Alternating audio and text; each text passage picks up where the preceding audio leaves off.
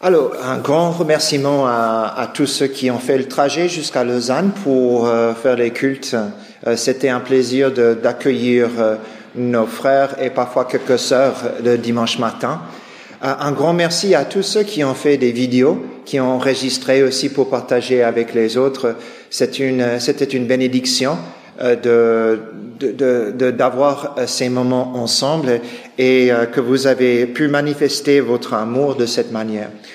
Et je, je, vous encourage aussi de penser à ce matin aussi, le fait qu'on puisse être ensemble, c'est aussi une manifestation de notre unité, euh, que nous pouvons être là pour prendre le pain, pour prendre le, le vin, le fruit de la vigne, et euh, je vous encourage au, fur et à mesure que les choses deviennent possibles possible pour vous euh, de, de, venir pour faire, euh, pour manifester cette unité. Euh, dès que les, tout cela se, se, se, voit possible, même s'il faut venir en asmat, euh, le fait d'être ensemble, euh, habillé, asmat c'est d'être habillé avec tout le complet, hein, de l'uniforme complet.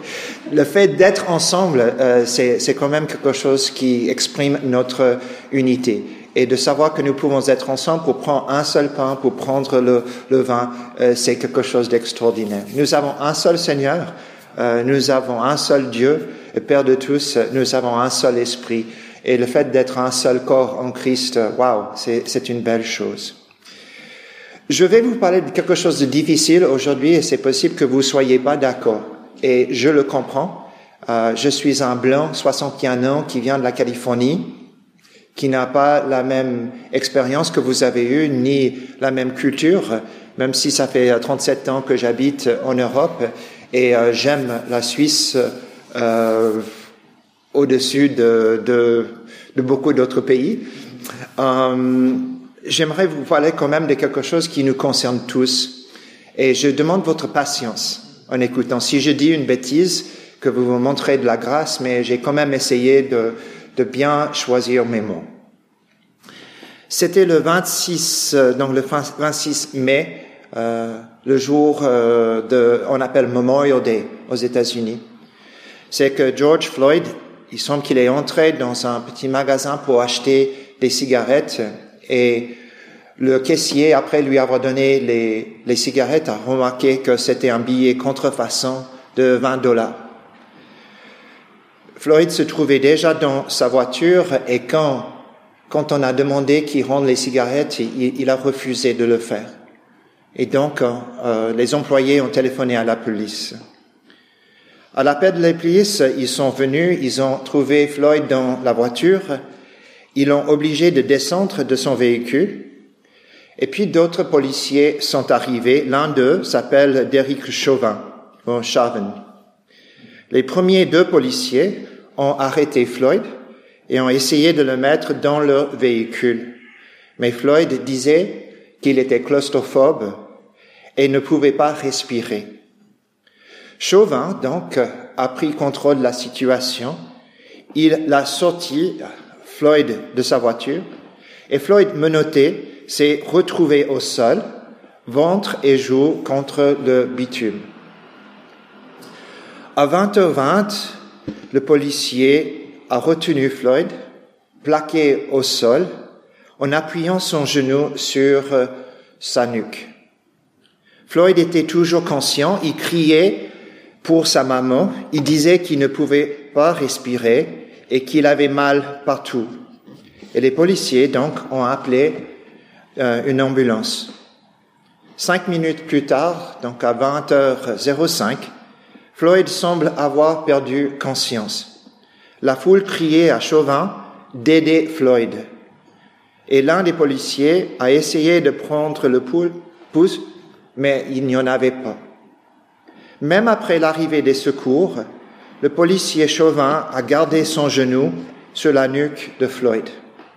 Et selon les vidéos, après 8, 8 minutes et 46 secondes, le policier a finalement déplacer son genou de la nuque de Floyd. Il y a une semaine, 20 000 personnes, c'était le samedi 6, 20 000 personnes dans la rue à Lausanne étaient ensemble pour manifester contre le racisme et la violence policière. Quelques jours plus tard, un mardi, entre 10 et 12 000 personnes étaient dans la rue de Genève pour manifester contre le racisme et la violence policière. Et nous savons que la même chose s'est passée hier à Zurich, à Lausanne, à Berne et dans d'autres villes. Et les actualités sont passées rapidement du pandémie au racisme. Avec quel prix à payer pour arrêter la pandémie, à quel prix à payer pour arrêter le racisme.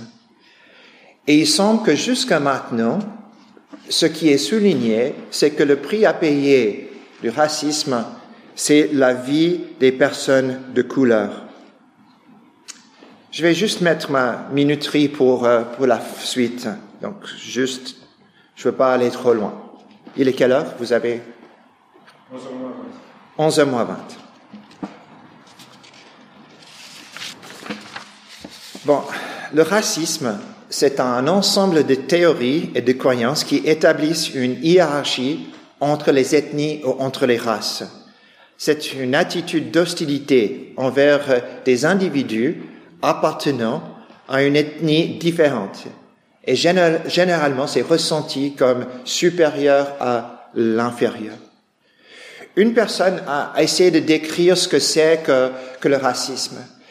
Et pour nous qui sommes blancs, c'est est-ce que nous aurions la même réaction à ce qui s'est passé aux États-Unis si c'était quatre policiers noirs avec une, un d'eux qui avait mis leurs genoux sur la nuque d'un suspect blanc? Est-ce que notre dégoût serait le même qu'il est maintenant? Galates chapitre 5, le verset 20, utilise le mot donc division c'est le mot disoxtasai qui parle de, du racisme. C'est un mot qui est décrit l'une des œuvres de la chair.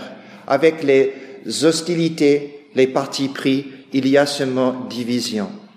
Et nous, que, nous savons que celui qui vit selon l'esprit va faire tout ce qu'il peut pour bannir le racisme de sa vie parce que le fruit de l'esprit, c'est l'amour, c'est la paix, c'est la joie, c'est de vivre ensemble les uns avec les autres. Et quand nous regardons les réactions de tristesse, de choc, de colère et d'indignation, nous, nous comprenons euh, les manifestations partout aux, États-Unis, dans, toutes les villes, quasi toutes les villes. La plupart ont eu lieu dans la paix et d'autres ont dégénéré à cause des, des éléments violents. D'autres personnes, quand ils voient ce qui s'est passé, ils vont justifier les policiers. Ah, Floyd a, résisté. Euh, Floyd, il avait bu. Floyd, il, il avait de la drogue dans son système. D'autres personnes, quand ils voient cela, ils vont s'auto-justifier. Ah, moi, je suis pas raciste. J'ai plein d'amis noirs, ok, et j'ai fait plein de voyages en Afrique. Ou d'autres qui vont dire, il n'y a pas de racisme chez nous. C'est un problème américain. Ou d'autres vont dire, heureusement, je n'habite pas à Minneapolis. Hmm. Heureusement, je n'habite pas là-bas. Et ma question pour vous, c'est de prendre un moment pour vous dire que toutes ces choses que je viens de dire, ce sont des réponses du monde. Certains, certaines de ces réponses ont plus de valeur que d'autres, et d'autres sont franchement nulles comme réponse. Et j'aimerais savoir quelle est la réponse d'un chrétien est-ce qu'elle est différente de ces réponses du monde? Est-ce qu'elle est semblable? Est-ce qu'elle est nuancée? Est-ce qu'il y a quelque chose de différent que cette réponse du monde que nous voyons? Si vous avez la conviction qu'il faut, marcher dans la rue, alors marchez. Et si vous estimez la valeur d'un être humain, nous ne pouvons pas justifier l'action de ces policiers. Et franchement, si nous franchement, nous nous fichons totalement du nombre d'amis noirs que vous avez, ou combien de fois que vous avez été en Afrique. Nous, et de remercier Dieu de vivre dans un autre pays que dans un pays où il y a du racisme, comme les États-Unis, ne sert absolument à rien. et n'édifie pas les autres qui sont autour de vous et ne vous aide pas à grandir dans le Seigneur. Si vous refusez de vous remettre en question en regardant ces différentes choses, je crois qu'il y a un problème. Est-ce qu'il y a une réponse qui vient de Dieu? Alors, pour ce faire, comme j'ai dit, 61 ans, euh, blanc, euh, culture différente, j'ai dit, bah, ce que je vais faire, une des choses que nous avons dans les églises en, Europe, euh, c'est que nous avons beaucoup de frères et sœurs de couleur. Et quand nous allons dans les assemblées, euh, une des joies que nous avons, c'est de, de, voir cela. Et donc j'ai fait quelques coups d'appel pour passer presque deux heures au téléphone avec des différents frères et des différentes sœurs. J'ai voulu savoir, selon eux, quelle est la réponse de l'Église à l'injustice sociale comme celle du racisme exprimé systématique, systématiquement aux États-Unis. Quel doit être le message de l'Église envers nous, entre nous? Quel est le message que nous devons partager entre frères et sœurs? Et quel est le message que nous pouvons partager avec ceux qui sont à l'extérieur? Et je vois que notre réponse à tout ce qui se passe doit venir de Dieu et doit venir de sa parole. Une des raisons d'agir contre le racisme est basée sur la première chose que nous apprenons sur l'être humain dans les Écritures. Que, avec le mot créant, nous avons créé à l'image de Dieu. Créé, créé à l'image de Dieu. Que l'être humain possède quelque chose qu'aucune autre créature qui a été créée dans les six jours avait c'est-à-dire avait la marque, avait le sceau de Dieu, de son image sur lui. Si Adam et Ève avaient manifesté dans les rues de Genève, ils auraient porté des t-shirts, s'ils portaient des t-shirts, bien sûr, Adam et Ève, mais ils auraient porté des t-shirts qui, qui diraient créé à son image. Créé à son image. Et ceci ne nous permet pas de, de supporter le racisme. Nous devons avoir un dégoût parce que chaque être humain de chaque nation, de chaque ethnie est créé à l'image de Dieu. Et deuxième chose que la Bible nous dit, que tous sont sous l'emprise du mal. Nous sommes tous unis. Adam a chuté, Ève a chuté, et nous avons chuté. Et nous ne sommes pas étonnés par le mal dans le monde, car sans Dieu, nous sombrons tous dans l'obscurité. Quand les gens se détournent de Dieu, euh, comme, euh, comme euh, on voit avec Noé, n'est-ce pas? L'Éternel vit que la méchanceté de l'homme était grande sur la terre et que chaque jour son cœur ne concevait que les pensées mauvaises. Ou Romains chapitre 1, Dieu les a livrés à une mentalité réprouvée pour, pour commettre des choses indignes, dit l'apôtre Paul. Nous ne sommes pas étonnés par le mal dans le monde, car nous sommes unis dans la chute. Nous savons quelle est la profondeur du mal qui régnait sur nous et qui règne parfois en nous. Nous étions tous unis sous la condamnation, tous coupables Peut-être pas du racisme, mais d'autres choses. Et nous refusons de mettre le genou sur la nuque d'un autre, mais nous avons tous été rebelles et nous avons tous agi contre Dieu. Et quand nous regardons le racisme, cela doit aussi, si on n'est pas raciste, doit nous quand même provoquer ou encourager à regarder qu'est-ce qui se passe en nous, au niveau de nos péchés, au niveau de nos œuvres de la chair.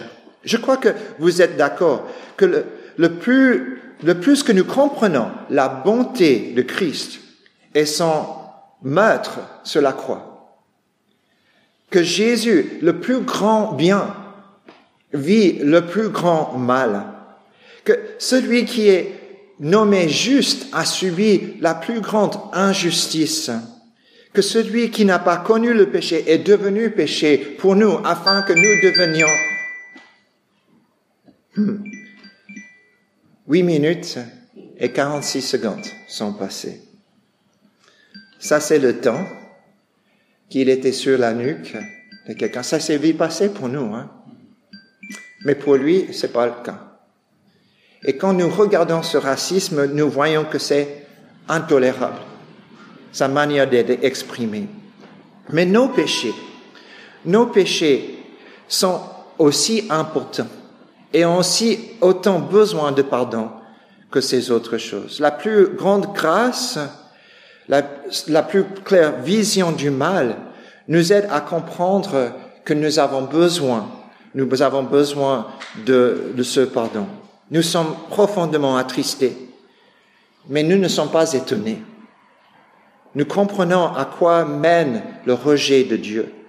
Notre propre méchanceté et le sacrifice parfait de Jésus illuminent le mal qui est dans le monde, qui est plus noir et plus obscur qu'on peut imaginer. À tel point que l'apôtre Paul, à la fin de sa vie, a écrit à Timothée, vous vous souvenez, c'est une parole certaine et digne d'être entièrement reçue, que le Christ Jésus est venu dans le monde pour sauver les pécheurs, dont je suis moi le premier, le premier.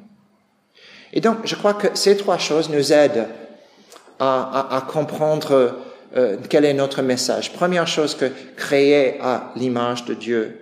Deuxième chose que nous sommes tombés sous l'emprise du mal. Et comme nous voyons le mal de notre propre vie, nous ne sommes pas étonnés d'entendre le mal ailleurs. Et que finalement, la réponse de Dieu à tout cela, c'est la mort du juste pour les injustes. Bon, Brad, tu, tu n'as pas encore dit quel est le message qu'on doit apporter aux autres. Um, je crois que c'est parce qu'il y a d'abord un message interne à donner. Euh, je suis allé euh, sur le site de World Council of Churches. C'est le, conseil œcuménique euh, des, églises qui a son siège ici à Genève. Et il y avait ces trois mots qui étaient donnés. La première, c'était quatre mots qui étaient donnés. Le premier, c'est appel à la prière. Deuxième chose, appel à la conversion. Comme un frère noir m'a dit à moi, se donner le nom chrétien n'arrête pas le racisme ni la discrimination. Troisième, c'est la réflexion, d'écouter plutôt que de se justifier. Et j'aimerais ajouter que nos frères et sœurs noirs, spirituellement adultes dans la foi, qu'eux y trouvent aussi leur voie à travers les choses que nous vivons aujourd'hui et que nous apprenions à écouter et à poser les questions. Encore, quatrième chose, c'est la demande de, à, la, à la repentance. Que l'Église doit apprendre donc à prier, à se convertir, à réfléchir et à se repentir.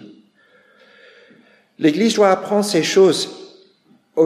Vous savez qu'au début, l'Église a dû apprendre ces choses. La, question, la première grande crise de l'Église, c'était la division. Division entre juifs et ceux qui n'étaient pas juifs. Est-ce qu'il faut circoncire ces personnes qui sont là? Et nous l'avons vu dans notre histoire du Samaritain qui va aider cette personne qui a besoin d'aide. Le Samaritain qui était détesté et le Samaritain qui détestait les Juifs. L'Église doit apprendre ces choses. Il a fallu dix chapitres, dix les actes, avant que Pierre prononce ceci. Et je crois qu'il le savait déjà, mais il n'avait pas encore vécu. Dans les Actes chapitre 10, le verset 34, il dit, Alors Pierre ouvrit la bouche et dit, En vérité, je le comprends, pour Dieu, il n'y a pas de considération de personne, mais en toute nation, celui qui le craint et qui pratique la justice lui est agréable. J'ai compris. Pour Dieu, il n'y a pas de distinction. Et donc, au sein de l'Église, prions, convertissons-nous, euh, passons du temps dans la réflexion, posons les questions, écoutons les autres et allons vers la repentance. Et quel est un message pour le monde? Bon, première chose, si le racisme et tout ce qui s'est passé est révoltant, alors il faut agir. Si ce n'est pas juste, il faut le crier, il faut le dire. N'oublions pas que notre message ne vient pas de 2000 personnes qui marchent dans la rue, ni de 12 000 personnes qui marchent dans la rue. Notre message ne vient pas de... Notre message vient d'une personne qui a marché avec nous, seul, avec Dieu, avec nous, mais pour nous. Il est venu parmi les siens, nous dit Jean, mais les siens ne l'ont pas accepté. Nous sommes solidaires des peuples, des peuples opprimés. Comment pouvons-nous faire autrement? Notre Sauveur fut opprimé et notre message a son origine en lui. Une personne qui a été l'objet de l'injustice et qui est restée fidèle est Jésus-Christ. Et lui a apporté la justice à tous. Nous sommes outrés par le racisme. Le racisme est dégoûtant, car l'être humain est plus que le fruit que de millions d'années d'évolution. L'être humain est le fruit de Dieu qu'il a créé à son image. Nous sommes révoltés par le racisme et nous le dénonçons parce que pour Dieu, il n'y a pas de considération de personne. Et nous, nous nous repentons du racisme dont l'Église a été responsable. Autant les défenseurs des êtres humains étaient souvent les chrétiens, autant l'Église a été l'auteur du racisme dans son passé. Devons-nous chercher donc la violence pour terminer avec la violence? De nouveau, le Conseil écuménique des Églises a écrit ceci. La violence ne prendra pas fin à travers la violence, nous appelons à ceux qui expriment maintenant leur colère à travers des manifestations violentes à mettre fin à leur violence et à multiplier les demandes pacifiques pour une réforme qui offre la justice à tous. Nous prions pour que la paix et la justice de Dieu aux États-Unis et dans ce monde brisé et divisé viennent. Un frère noir m'a dit, comme je vous ai dit, se donner le nom de chrétien n'empêche pas le racisme. Et donc, que faire? Je lui ai demandé. Et lui, il a dit, aime ton prochain comme toi-même pour finir avec le racisme. Pleure avec ceux qui pleurent pour finir avec le racisme. Examine ton cœur pour finir avec le racisme. Je vais prêcher pour une sœur noire qui euh, m'a posé, est-ce que Dieu, elle m'a dit, est-ce que Dieu t'a dit de me téléphoner? Les gens n'ont pas Dieu dans leur vie. Je refuse de juger ce policier. Avant de devenir chrétienne, j'étais rebelle dans ma tête.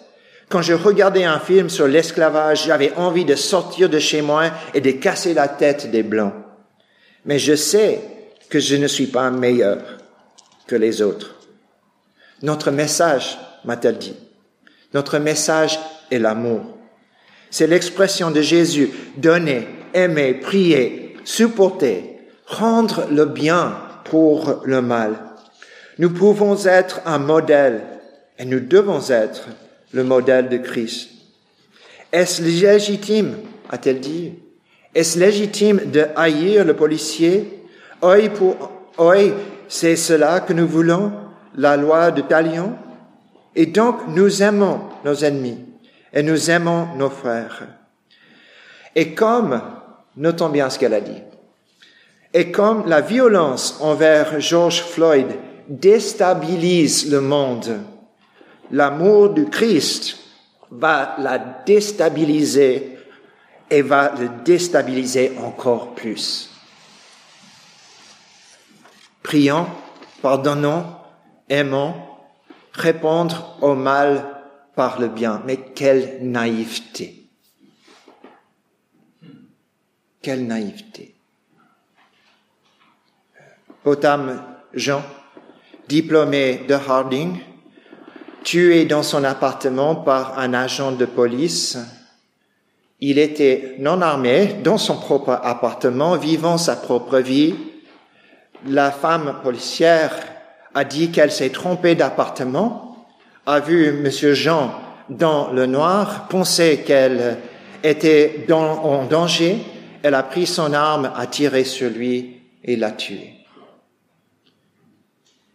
Brandt Jean, qui est le frère de Jean, a pris un moment à la fin des procès, juste avant d'annoncer la condamnation de dix ans contre cette femme. Le frère, donc, euh, de celui qui était tué, de la victime, a demandé de parler directement à cette femme policière. Il a dit, si vraiment vous êtes euh, donc euh, désolé je peux parler pour moi-même. Je vous pardonne. Et puis, il a demandé au juge de pouvoir aller et de prendre cette femme qui avait tué son frère entre ses bras. Et il lui a dit, je pense que donner votre vie à Christ serait la meilleure chose et c'est ce que mon frère aurait voulu pour vous. Je vous aime comme une personne. Je ne désire pas le mal pour vous. Et là, il a, il a embrassé. Vous savez qu'il était condamné, euh, cet homme, ce frère, pour sa naïveté dans la presse, que pourquoi c'est toujours les Noirs qui doivent pardonner euh, les, les Blancs? Euh, Pourquoi c'est, toujours les victimes qui doivent euh, pardonner ceux qui font du mal contre eux? Et je trouve cela assez intéressant. On ne peut pas pardonner celui qui n'a pas fait mal contre, contre vous. Mais est-ce naïf? D'agir de cette manière Est-ce que est-ce qu'il a bien fait? Il y a euh, Madame Wallace Kennedy elle est la fille de George Wallace. Vous connaissez pas George Wallace sans doute, mais euh, lui, il était élu pour la première fois comme gouverneur de l'Alabama en 1963. Ségrégation maintenant, ségrégation demain, ségrégation pour toujours était son slogan. Il reste à ce titre célèbre pour avoir tenté, le 11 juin 1963, d'empêcher les deux premiers étudiants noirs d'entrer dans l'université d'Alabama. C'est-à-dire, en 63, l'université d'Alabama était totalement blanche. Il n'y avait aucun étudiant noir. Et lui, il s'est mis devant la garde nationale et devant la porte et a dit, ces personnes n'entreront pas ici. Peggy Wallace Kennedy a marché main dans la main avec Bernice King en 2015 pour commémorer la marche de la liberté des Noirs de Selma à Montgomery, Alabama, qui ont marqué la lutte contre le racisme. Wallace Kennedy, la fille de Wallace. Bernice King, qui est-elle? C'est la fille cadette de Martin Luther King Jr. Qui Martin Luther King Jr. qui avait appelé Wallace le papa. une fois, il a dit que c'est le raciste le plus dangereux de toute l'Amérique. Le raciste le plus dangereux de toute l'Amérique. Et ces deux femmes, en 2015, ont chacun pris la main de l'autre et ont symboliquement marché une partie de cette marche de liberté. Et voici ce que ce dit la, la, femme, de, euh, la, fille Wallace. Elle dit, donc elle a 60 ans quand cela se passe. Je ne pouvais m'empêcher de me demander comment le cours de l'histoire aurait pu être changé si Martin Luther King Jr. et mon papa, George Wallace, le raciste, avaient su qu'un jour, ici même en Alabama, cette petite fille noire et cette petite fille blanche, se tenant la main, serait leur propre fille. Est-ce que le pardon, est-ce que aimer ton prochain, est-ce que cela c'est la naïveté? Est-ce que prier pour nos ennemis, c'est la naïveté? Bon, nous avons un message d'espoir. Nous appelons le monde à Christ, non parce que l'Église agit de manière parfaite, mais parce que Jésus est parfait. Nous appelons les gens à faire partie de ce corps, non parce que nous sommes un corps parfait, mais parce que Jésus est parfait. Et Jésus offre la rédemption, il offre l'unité, il offre un seul corps à tous ceux qui viennent à lui. Et si, j'ai dit à notre groupe de, maison récemment, si nous sommes racistes, ça n'ira pas au ciel. Ça, n'ira pas. Apocalypse chapitre 7, le verset 9. Après cela, je regardais, et voici une grande foule que nul ne pouvait compter, de toute nation, de toute tribu, de tout peuple et de toute langue. Ils se tenaient devant le trône et devant l'agneau, vêtus de robes blanches et de palmes à la main. C'est une vision du ciel où tous sont invités par l'agneau à faire partie du peuple de Dieu. J'étais tellement touché quand j'ai lu que pendant la manifestation à Genève, la foule s'est arrêtée, s'est mise à genoux, et pendant huit minutes et 46, 46 secondes sont restés dans le silence. À genoux, certains une main élevée, poignet élevé, mais dans le silence pendant huit heures, huit, minutes et 46 secondes. Et il me semble, peut-être je me trompe, mais il me semble que cela serait une chose digne de nous, que pendant notre journée, que nous retrouvions notre lieu secret aujourd'hui et à genoux, les mains levées vers notre Dieu. Nous prions pour les victimes du racisme. Nous prions pour les victimes d'injustice. Que nous prions pour les gouvernements. Que nous prions pour que nous ayons la sagesse d'avancer comme Jésus le demande, avec le but de transformer nos propres vies, notre propre assemblée, et de transformer un monde qui s'éloigne de Dieu.